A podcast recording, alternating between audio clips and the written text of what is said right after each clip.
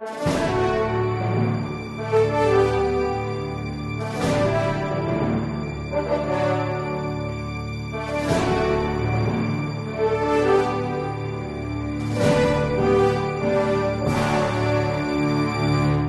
resposta católica de hoje, gostaríamos de esclarecer a respeito do quarto mandamento da Igreja: jejuar e abster-se de carne, conforme manda a Santa Mãe Igreja.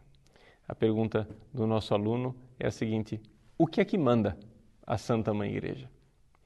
Pois bem, para esclarecer o que é e quando nós devemos fazer a abstinência e o jejum, precisamos do Código de Direito Canônico.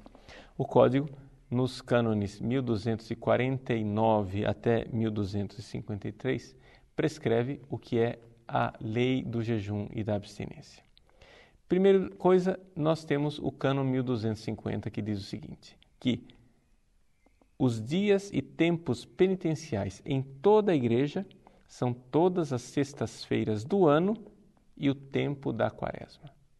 Então, precisamos observar isto que durante os 40 dias da quaresma e durante as sextas-feiras ao longo do ano nós temos dias penitenciais. Aqui não se fala especificamente que penitência fazer. Não há nenhuma obrigação específica, mas há a indicação. Esta indicação é legislativa, ou seja, deveríamos fazer penitência na quaresma e fazer penitência nas sextas-feiras de todo o ano. Mas vamos esclarecer ainda mais.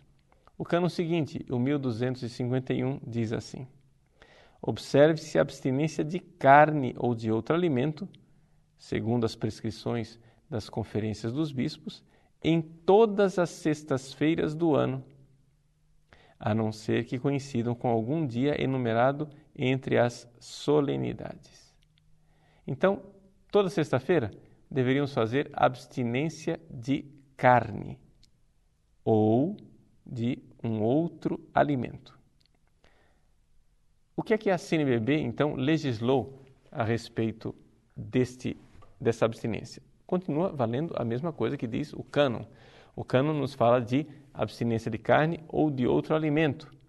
A CNBB, na sua legislação específica para o Brasil, diz o seguinte: que além disso, o fiel pode também praticar uma obra de caridade ou um exercício de piedade. Então, para o Brasil, o que nós temos como prescrição é que nas sextas-feiras, a não ser que seja uma solenidade, nas sextas-feiras devemos nos abster de carne. Você pode comutar isso por um outro alimento, ou por um ato, uma obra de caridade, ou ainda por um ato de piedade. Aqui ficou uma escolha bastante ampla. Além disso, quais são os dias de jejum?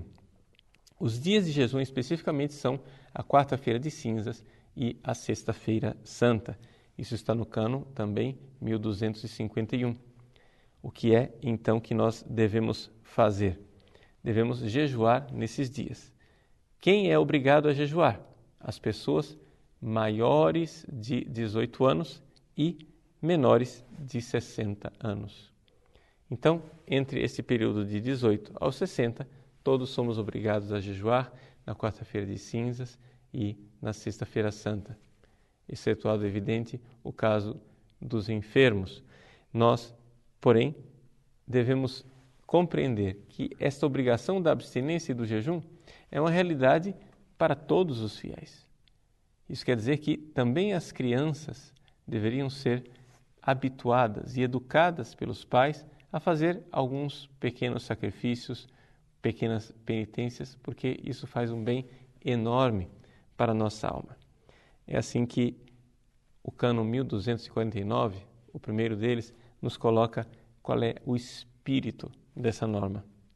Todos os fiéis, cada qual ao seu modo, estão obrigados por lei divina a fazer penitência.